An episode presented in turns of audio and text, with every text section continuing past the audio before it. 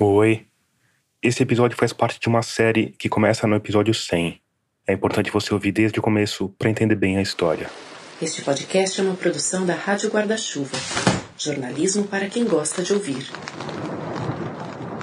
No meu segundo dia de trabalho em Taquatiara, eu estava almoçando num restaurante na Orla quando uma mensagem pipocou no grupo de WhatsApp que eu tenho com as Vingadoras.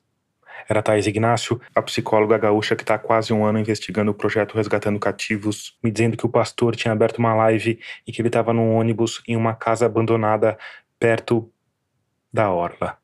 Ou seja, ele provavelmente estava a algumas centenas de metros de distância. Então eu pedi a conta e enquanto pagava, tentei conseguir alguma dica com caixa do restaurante Panorama. Sabe onde fica a casa abandonada aqui perto? Casa abandonada é, tem uma aqui embaixo.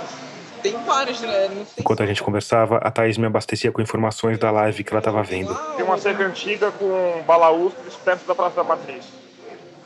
Ih, tem essa. Diante da incerteza do meu informante e com uma cascata de mensagens jorrando no WhatsApp, eu resolvi continuar a busca em movimento. Ah, agora tem uma localização boa. Aquários Motel, peraí. Eu achei o tal motel no Google, passei a localização pro sargento Ed, que jogou no GPS. Siga na direção norte na Avenida Parque em direção à Rua Quintino Bocaiúva. Acho que é pra trás. Vamos olhar pra aqui, né? Isso.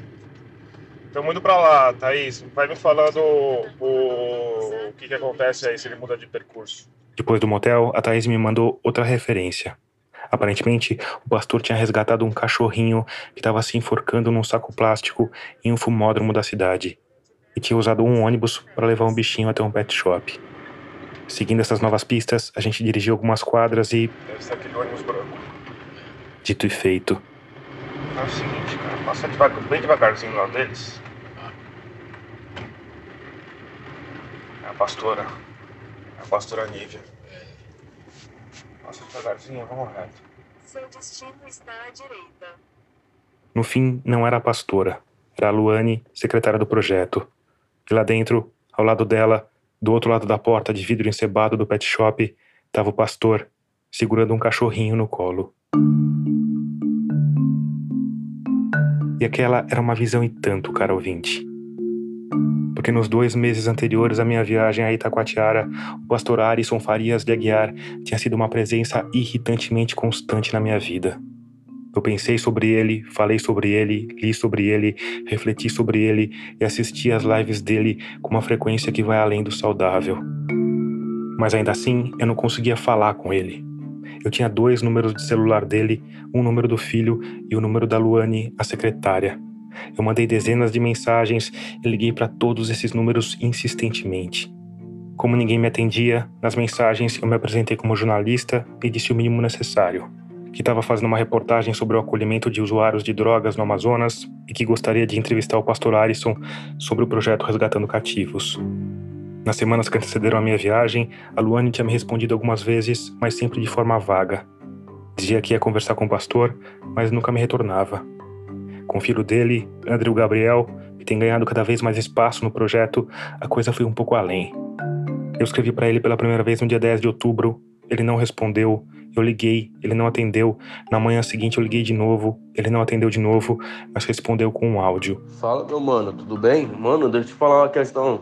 Essa questão de reportagem, a última vez que a mulher veio da, da reportagem, A mulher, no caso, é a repórter da Folha de São Paulo, especialista em religião, Ana Virginia Balussier. a gente fez até live com ela e ela falou um monte de besteira, de, de casa de reality show com a Dick. Ela entrevistou o pastor Arison por videochamada no começo do ano, o que rendeu uma reportagem publicada no dia 12 de maio com o seguinte título: Pastor transforma casa para usuários de drogas em reality show no interior do Amazonas. Falou um monte de besteira, mano. Então a gente às vezes é receoso e evita essa situação, entendeu? Por essa questão dessa moça aí.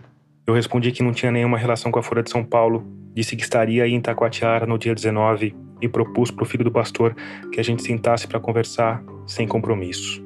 Ele respondeu por texto: Ok, analisaremos. Eu escrevi mais algumas vezes, ele não me respondeu, até que no dia 18 eu escrevi que estaria em Itacoatiara no dia seguinte. E isso era verdade, mas não era toda a verdade, porque no dia 18 eu já estava em Itacoatiara. Na hora do almoço, por exemplo, eu estava passando ao lado do ônibus do pai dele. Vai. Devagarzinho. É. Eu não queria que ele desse o carro. Se a gente vai falar, falar com eles amanhã, se a gente chegar aqui de. Gera uma desconfiança, né? Chegar Eu estava só assim. passando devagarzinho, mas sem parar. Porque por mais que a minha vontade fosse descer do carro, entrar com o gravador em punho pela porta do pet shop e fazer todas as perguntas que eu queria fazer havia meses, aquela me pareceu uma tática estúpida. Afinal, por mais que fosse importante conhecer a cidade, ouvir pessoas em campo, a verdade é que a minha viagem a Itacoatiara tinha um único objetivo: ouvir o pastor. E aqui eu falo ouvir de fato. Eu não queria uma porta fechando na minha cara, um capanga mandando a gente dar fora. Eu não queria um outro lado burocrático, mesmo porque isso eu já tinha. Tentei falar por vários canais, ninguém me respondeu até o fechamento do episódio. Jornalisticamente, isso é suficiente. E para algumas histórias, isso é realmente suficiente. Mas para essa, não era. Eu queria me sentar diante daquele homem e ouvir como ele ia responder a todas as perguntas que eu tinha para ele. E essa não era uma tarefa simples. Primeiro, porque ele claramente não queria falar. Ele não queria nem falar que não queria falar. Segundo, porque zanzar pelas ruas de Itacoatiara em busca do pastor podia ser arriscado. Não só para mim, mas principalmente para as pessoas com quem eu ia falar e que iam continuar na cidade depois que eu fosse embora. Então, para minimizar esses riscos, o meu plano era ouvir todas as pessoas que não tinham ligação direta com o pastor nos dias 17 e 18 e guardar o dia 19 para ele. E por tudo isso, eu achei que se aparecesse do nada, seguindo uma dica da minha oráculo do Rio Grande do Sul, brandindo o gravador, escoltado pelo meu segurança armado, as chances de ter qualquer resposta não eram exatamente boas.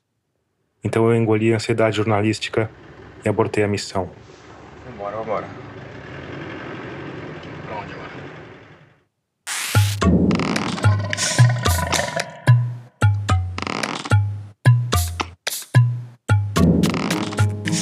Eu sou Tomás Chiaverini e o episódio 103 de Escafandro, quarto episódio da série O Pastor, já começou. Nele, a gente vai falar sobre outros projetos semelhantes ao Resgatando Cativos e a gente vai mergulhar nas finanças do pastor. Antes, eu preciso te lembrar que a Rádio Escafandro é orgulhosamente mantida por um grupo de ouvintes que colabora financeiramente com o projeto. É só por conta deles que a gente consegue mergulhar fundo em histórias como essa. Foram meses de apuração, dezenas de entrevistas e centenas de horas de decupagem e edição. E de novo, isso só foi possível porque uma parte dos ouvintes apoia o projeto financeiramente. Isso é feito por meio de uma campanha de financiamento coletivo, e para fazer parte dela é rápido, fácil e seguro. É só ir lá no site catarse.me barra escafandro e escolher o valor com o qual você quer ou pode apoiar. catarse.me barra escafandro. Com cinco reais você já consegue ajudar o projeto e tem direito a mimos.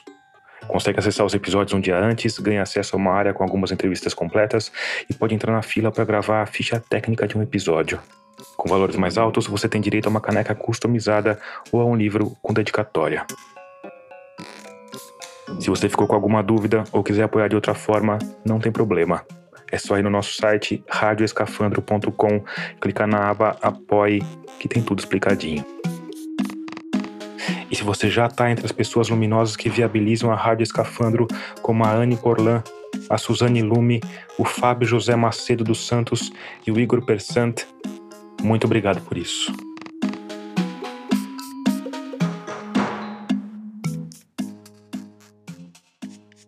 O projeto Resgatando Cativos talvez soe como algo totalmente bizarro para você. Mas a verdade é que ele está longe de ser um caso isolado. Na verdade, o projeto do Pastor Arison é uma cópia, talvez até uma franquia, de outro projeto, O Pai Resgatando Vidas, do pastor Marcos Bastos, que fica sediado em Manaus e tem quase 3 milhões de seguidores no Facebook. Estamos aqui ao vivo com um problemaço grande, gigantesco, né? Acaba de chegar, ela me, me liga agora que um rapaz chegou lá no projeto esfaqueado e tá minando muito sangue. É tudo muito parecido e, claro, tem muita coisa conectando um projeto com o outro. Tem coisa conectando na superfície, porque o pastor Alisson já apareceu em lives do pastor Marcos e vice-versa, e tem coisas conectando abaixo da linha d'água. eu tive acesso, por exemplo, a um inquérito sobre apropriação indébita. Segundo consta na investigação, o pastor Marcos teria alugado dois carros, mas simplesmente desencanou de pagar a mensalidade ou de devolver os veículos. No dia 17 de fevereiro de 2022, um desses carros, um Gol preto, aparece num vídeo feito em Itacoatiara. Buenas noches. O homem que gravou o vídeo, Cadê baixo vidrinho? que está ao volante do carro, é o André Gabriel, filho do pastor Arisson. Pelo amor de Deus, à tarde da noite. Mas enfim, tudo isso para dizer que existem muitos projetos do tipo em todas as regiões do país. Só em Itacoatiara existem pelo menos três. Zaqueu, deixa eu te falar. A gente tá falando esse trabalho, um podcast. É um trabalho jornalístico. Na noite do dia 18, eu me sentei diante de um homem jovem e forte que se identifica como pastor Isaqueu. É, a gente tá falando um pouco sobre a questão das drogas no interior da Amazônia, os projetos de recuperação, como é que tem sido esse trabalho. O pastor Isaqueu tinha ignorado meus pedidos de entrevista pelo WhatsApp, mas eu tinha ido bater no projeto dele naquela tarde, logo depois da emboscada abortada do pet shop. Boa tarde, tudo bem? Aqui é o projeto do pastor Isaqueu. É? Ele tá por aí? Tem como ele aparecer aí pra falar um pouquinho comigo? Ele não pareceu nem um pouco feliz em me ver ali, Mas a gente pode tentar ajeitar lá. Tem um escritório aí, a gente recebe lá. mas disse para eu voltar depois de algumas horas. Vou guardar vocês mais sete e meia aí. Sete e meia tá marcado. E no começo da noite, a gente estava sentado numa saleta de um prédio feio de dois andares que ficava numa avenida movimentada de Itacoatiara. Além dele, tinha um usuário do projeto e o sargento Ed, que, como sempre, sentou um pouco atrás de mim. Ele tinha me explicado que se sentava sempre assim, mais afastado, para ter uma visão geral de todos os participantes da conversa e para não correr o risco de ser surpreendido por trás. Tem alguma dúvida? Quer fazer alguma pergunta antes de começar? Você tá ressabiado comigo? Não respondeu não. Não, porque. minha mensagem. Oi?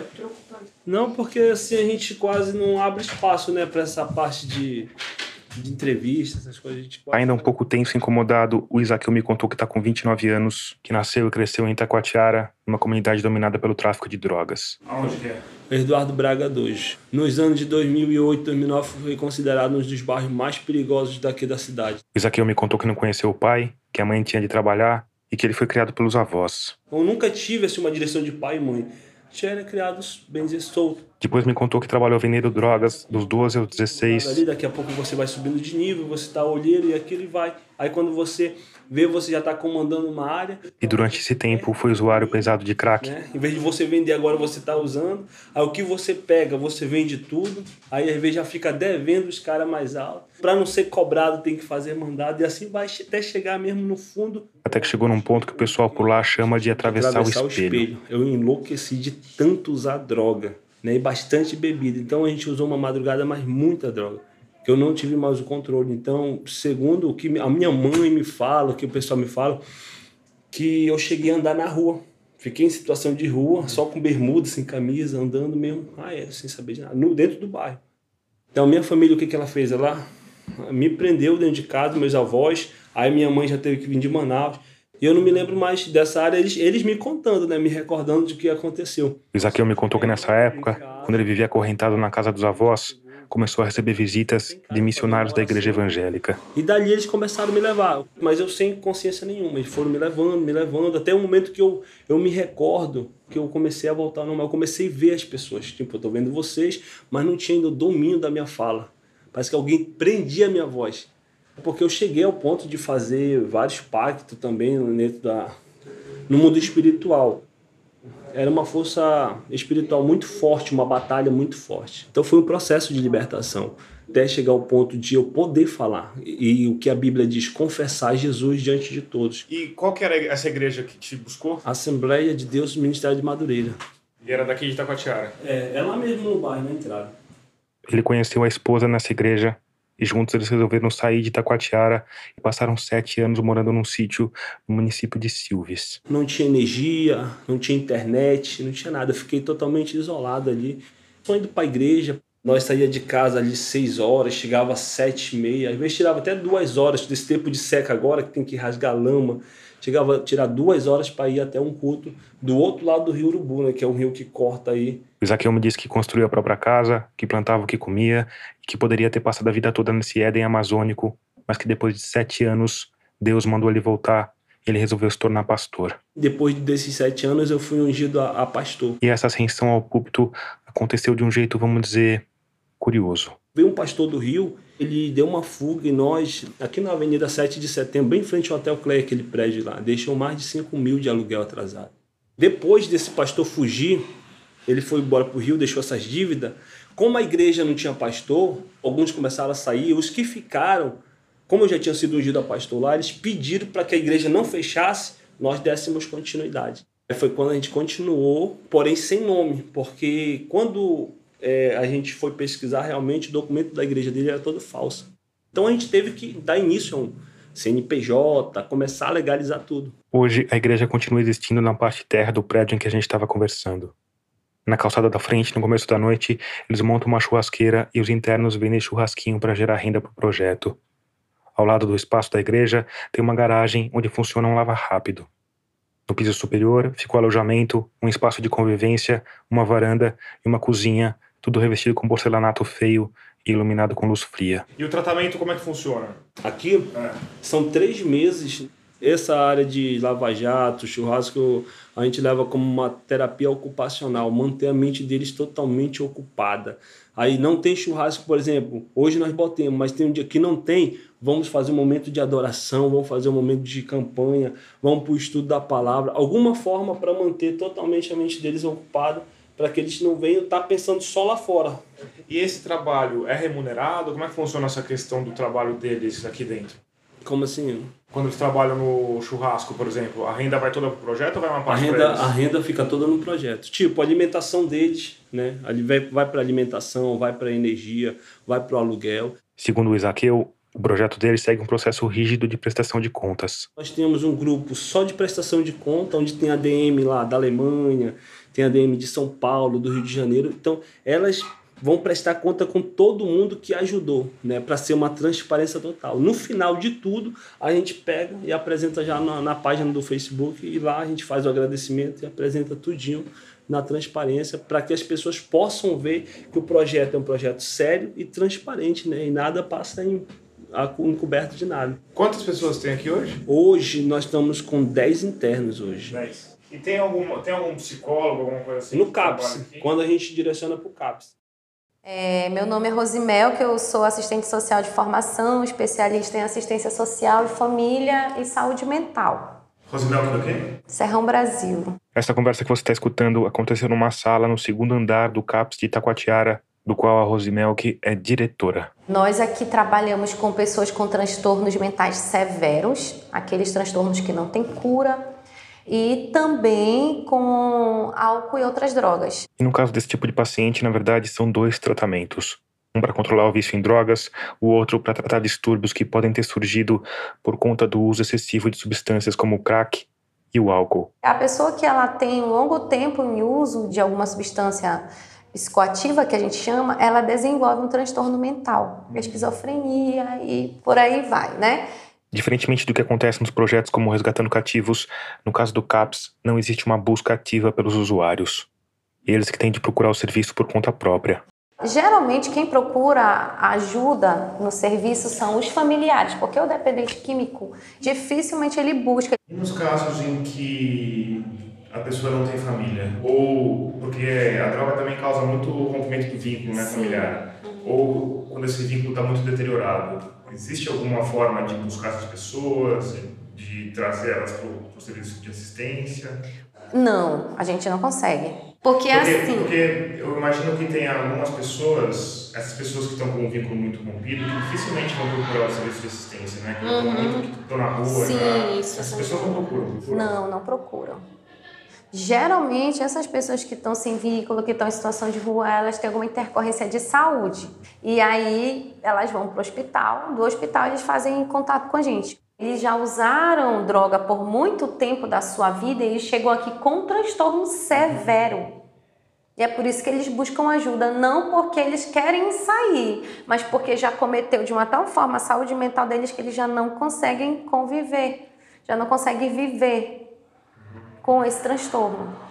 A Rosemel que me explicou que no CAPS eles têm uma equipe multidisciplinar para atender esses pacientes. Tem uma enfermeira, uma técnica de enfermagem, uma assistente social, dois psicólogos, um médico psiquiatra, um educador físico, um professor de música para trabalhar com as terapias, uma farmacêutica, que nós também temos uma farmácia aqui, Tudo isso aqui dentro? Tudo isso aqui dentro. Vocês conseguem tirar bastante gente? Como é que você vê a efetividade do trabalho de vocês? Olha, é, a gente consegue pouquíssimo tirar de vez. O que a gente consegue? A gente consegue estabilizá-los. Porque tu imagina, tem pessoas aqui que eles usam droga a vida toda. Eles chegam aqui com 30 anos. É ilusão da nossa parte achar que eles vão abandonar o vício vão ficar limpo. Os que a gente consegue que deixe o vício, né? Geralmente a gente consegue mais com álcool. Ainda assim, os números são bem baixos.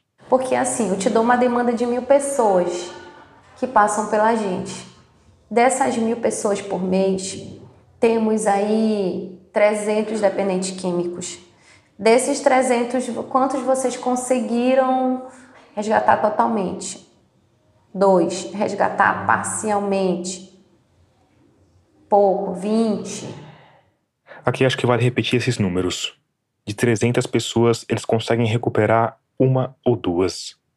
A margem de sucesso é menor do que 1%. Mas assim, parcialmente como assim? Eles vêm, eles conseguem vir para o grupo, eles tomam a medicação, que é para conter a abstinência, fazem o acompanhamento, aí eles acabam que formam os vínculos com o psicólogo, com o CAPS, eles vêm, aí eles conseguem ficar três meses, seis meses, aí eles vão, recaem, né? Aí vem a vergonha, aí somem, demora muito eles aparecem, e é assim, e a gente explica para eles que é importante o quê? Não desistir, não se entregar. A vergonha ela vem, mas ela vai passar e aí eles retomam.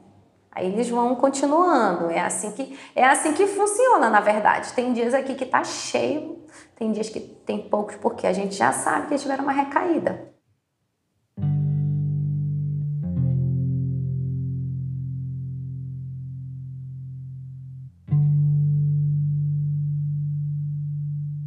No projeto do Isaqueu, assim como no Resgatando Cativos, não tem médico, não tem psicólogo, não tem assistente social, não tem educador físico, nem profissional de enfermagem. No fim, o que eles oferecem é um lugar para pessoas viverem longe das ruas. E, claro, se você acreditar nisso, eles também oferecem Deus.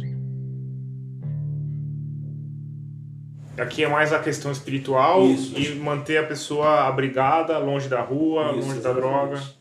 Essa já é mais a nossa área, como sempre eu falo, né?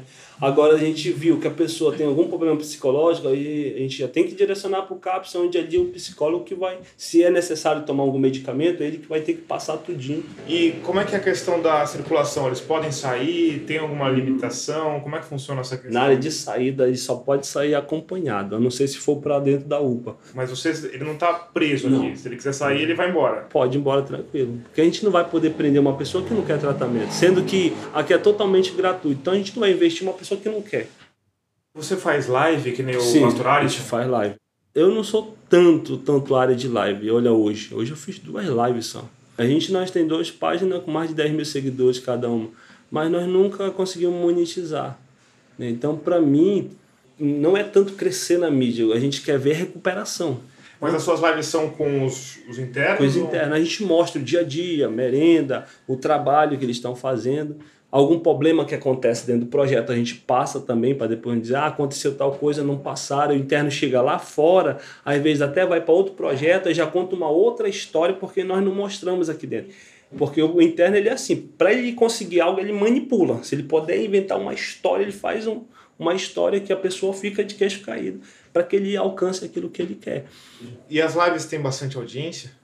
Nossas lives, na verdade, em audiência de pessoas verifica entre 200, 100, 150. A gente não tem tanta audiência como tu te falando. Né? Às vezes a gente até chegou né, a mil pessoas na live. Mas como tu te... hoje o público eles querem ver BO, problema, briga.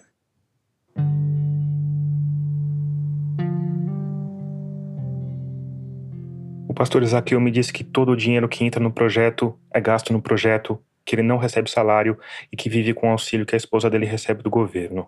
Muitas pessoas já disseram, ó, o pastor tá ficando rico na costa dos adictos. Eu pergunto, e para onde que tá indo esse dinheiro, meu Deus, que não tá caindo na minha conta?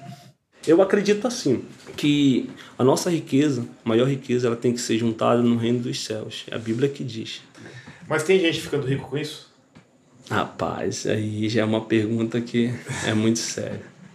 Né? Eu já não posso te responder diretamente porque eu não tenho acesso à conta dessas pessoas, né? Mas que o Facebook pode sim fazer a pessoa ficar milionária ou, ou pelo menos ter uma vida muito boa, sim, pode. O Isaqueu tem razão. É difícil a gente dizer quem tá ficando rico ou não, porque a gente não tem acesso à conta das pessoas. Mas no caso do pastor Arisson, a coisa é um pouco diferente. Porque quando ele chegou a Itacoatiara, menos de 10 anos atrás, ele tinha só um carro popular. Ele dormia dentro desse carro com a mulher e o filho, Andrew Gabriel. E durante o dia, pregava numa escola. Hoje ele tem um Land Rover Discovery Sport e um Honda Civic, dois carros que juntos custam mais de 600 mil reais. Claro que a gente não sabe se eles foram comprados novos, mas de qualquer forma, não são carros baratos. O pastor mantém ainda três casas na cidade: uma em que ele mora, uma para abrigar resgatados homens, outra para abrigar resgatadas mulheres. Pelo menos uma dessas casas é dele. E a gente sabe disso porque no dia 28 de outubro de 2021. Estamos fazendo a mudança agora. E como ia ficando muito tarde, eu quero chamar vocês para conhecer. Ele fez uma longa live para registrar a mudança para a nova sede do projeto. Essa sede que eu quero atribuir a Deus toda a honra e toda a glória. Tudo pontuado de lágrimas, abraços e agradecimentos a Deus e aos espectadores do Facebook. E eu vou mostrar para vocês isso aqui que Deus deu pro projeto que Deus deu, nos deu condições de comprar, gente. Através do seu compartilhamento, através de você assistir, de você curtir, de você compartilhar também. E por fim, tem o sítio. Em dezembro de 2021, menos de dois meses depois da mudança para a sede nova. Paramos hoje para conversar e estou fazendo uma conta proposta em cima da sua proposta que o senhor fez para mim. Que nós, como eu falei, eu queria de uns 180 a 220 mil. O pastor fez uma live com o proprietário do sítio. Não é uma obra de Deus, Vou deixar pelos 196. O senhor vai me. Fiz a proposta, o senhor me dá 100 mil reais e 12 parcelas de 8 mil reais que se soma a 96 mil. Em que eles acertam detalhes da transação de compra e venda. Ó, oh, gente, eu tenho, desde ontem da live, tá mil reais. Nessa hora, o pastor mostrou a tela do celular com o suposto crédito que ele tinha em conta. Eu preciso inteirar aqui 12 mil até o dia 22. Que dia é hoje? Dia 10. Hoje é 10, eu tenho 12 dias, olha. 12 dias é 12 mil. 12 dias, então eu preciso de mil, mil reais diário. Não é isso? Então eu já tenho mil, hoje eu preciso de mil, amanhã de mil, até dia 22. Eu E o pastor faz questão de manter o jeitão de homem simples. Olá, gente linda dos nossos corações. Aí, Maranhão, gostou? Mas ao mesmo tempo... 100%, 100% ou não, Maranhão? 100%. Bora ver se pega mais longe, mano. Faz live andando de jet ski. Dando uma volta de jet, gente. Já, já tinha andado de jet? Não, não. Nunca? Ah, rapaz.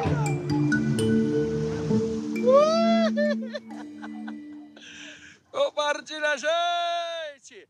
Eu conversei sobre tudo isso com a Thaís Ignácio. O que, que vocês conseguiram de, de evidência além das lives? Comprovantes de depósito nacional, internacional. Depósitos de quanto, assim, que a gente pode dizer? Nossa, internacional são vários, porque parece que eles mandam aos poucos, mesmo no grupo.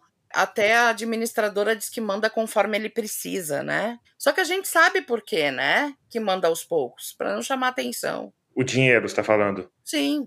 Depósito nas, nas contas do pastor, da pastora e dos dois filhos. Por que não numa conta só? Esse dado é bem importante. Primeiro, porque existem provas físicas em abundância cópias de Pix e depósitos feitos pelas madrinhas nessas contas. E segundo, porque esse modus operandi pode ser só desorganização, mas também pode ser uma estratégia para movimentar dinheiro sem chamar atenção, ou, em outras palavras, para esconder um crime. E Thaís, você chegou a fazer a conta de quanto, juntar tudo que vocês pegaram de depósito em um mês, por exemplo, para ter uma noção de quanto caía nessas contas, ou não é possível? De uma das pessoas que eu tenho, juntou quase 5 mil reais. De uma. E eu tenho esses comprovantes. Você tem uma ideia de quantas madrinhas eram? Nossa, muitas, são muitos grupos, muitos. Tem os grupos, por exemplo, aqui no Brasil, que é o grupo de 20, que as pessoas doam 20 todo mês, o grupo de 30, o grupo de 50, tem os grupos da Europa, de Portugal, agora tem grupo, um em cada estado. Grupo do WhatsApp. Isso. Tinha grupos de madrinha para cada interno, tinha grupo pro pastor, grupo para pastora, grupo para filha, grupo para o filho, grupo pra Nora. Nossa, era grupo para todo mundo. Quando você fala grupo para o pastor, grupo para Nora, grupo para doar dinheiro para essas pessoas, é isso? Sim, para dar presentes. O óculos do pastor, por exemplo, ele foi pedido pela Mônica Monteiro a uma madrinha e ela deu. E que mais vocês conseguiram dessas provas de enriquecimento dele? Coisas que são visíveis, tipo assim, a pessoa primeiro ela mora dentro do projeto e daqui a pouco ela aparece com uma casa. E daqui a pouco ela coloca pessoas a fazer uma vassouraria embaixo. E os carros, né, Thaís? E os carros? Carro pro Gabriel, carro pra Alicia, carro pro pastor. Aí o pastor trocou a S10 e agora apareceu a Land Rover. Da onde? Se eles não têm trabalho fora do projeto, um projeto social ele não pode gerar lucro.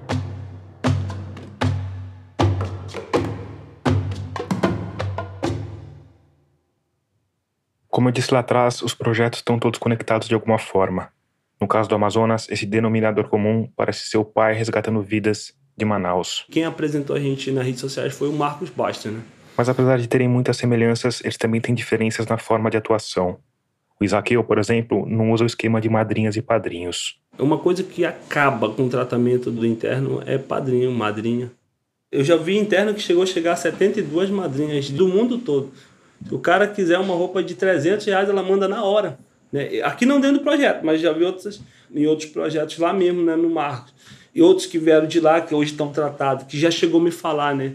E hoje o que, que eu vejo? Tem um interno que tem um padrinho, uma madrinha. Se ele disser, eu estou precisando de 500 reais agora para me comprar alguma coisa que está faltando para mim, amanhã está na conta. Mas se eu disser, eu estou precisando pagar esse talão de luz aqui, o cara manda 50 reais. Olha a diferença. Então a pessoa se apega naquilo. E acaba que essa pessoa lá vai se prejudicar no dia que essa pessoa cair.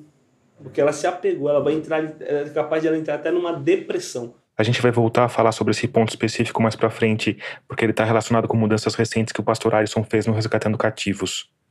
Mas tem um ponto que talvez esteja te incomodando, do qual a gente precisa falar agora. Porque quando se fala na realidade do Resgatando Cativos, isso tudo que o Zaqueu falou tem de ser relativizado. Afinal, como você escutou no primeiro episódio, o dinheiro ia sempre para a conta do projeto, mesmo quando as doações eram para alguma necessidade específica do interno. Então, é difícil imaginar essa relação consumista entre padrinhos e apadrinhados. Por outro lado, ter mais madrinhas ou padrinhos aumenta sim o poder de barganha dos usuários.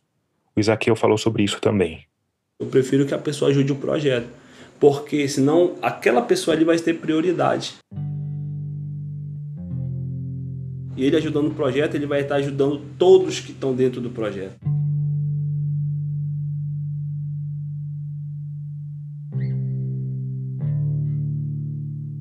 E das pessoas que entram aqui, qual é a porcentagem de recuperação? Olha, falando por nós, do início até hoje, eu acredito que mais de 80% dos que passaram hoje estão bem. A gente não tem como checar a veracidade dessa informação, mas esses números estão totalmente fora da realidade de quem trabalha com saúde mental. Lembra daquele 1% que a Rosemelk do CAPS falou? Pois é. Teve pessoas que nem precisou três meses. Tem pessoas que passou um mês dentro do projeto e hoje tá, é dono de lanche, né? Como o Franz William, né? Tem pessoas aqui que chegou aqui, como muitos falam, né? Totalmente sequelado porque usaram num bombril. Tu já pensou? Botar num bombril e... É, é, é a forma mais destruidora que tem é essa.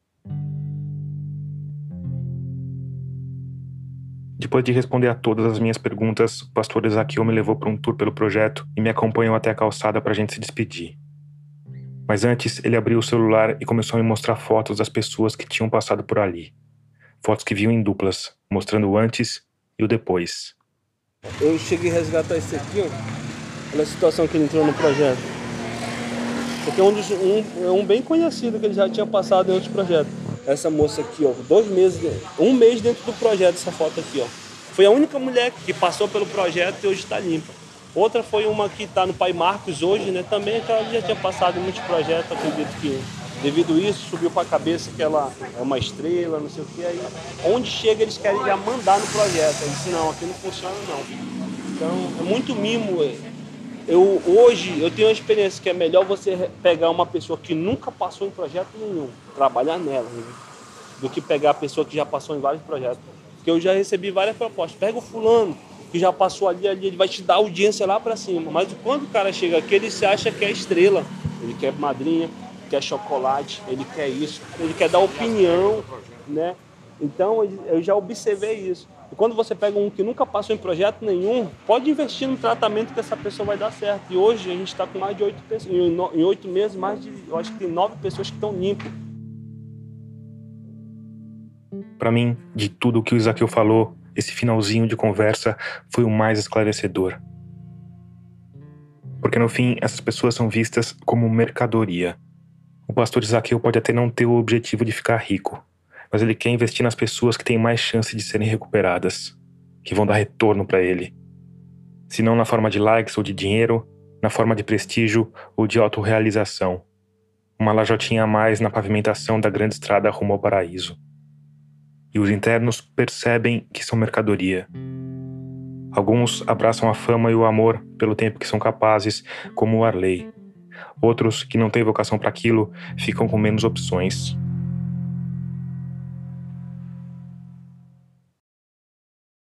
No próximo episódio de O Pastor, a gente vai falar sobre os efeitos devastadores de se transformar seres humanos fragilizados em máquinas de like. Tu só vale se tu der uma mídiazinha, entendeu? Aí tu pode até ficar até mais tempozinho no projeto, mas se tu não der mídia, tu não, se eu fizer uma live contigo, se não, não, não render pelo menos mais 2 mil pessoas, 3 mil pessoas, tu não tá me dando lucro.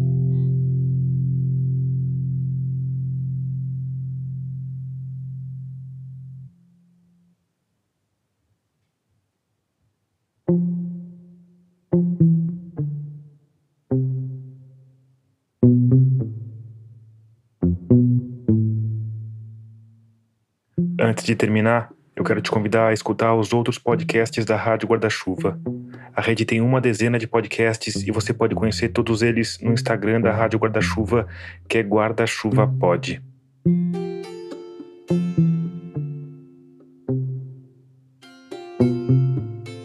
Termina aqui o episódio 103 de Escafandro. Obrigado por escutar e até o próximo episódio daqui a uma semana.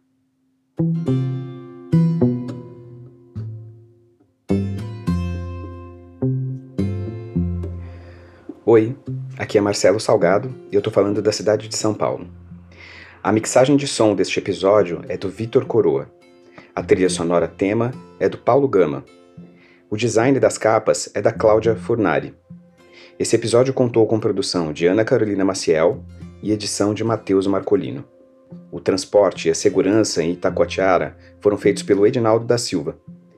A direção, o roteiro e a sonorização são do Tomás Chiaverini.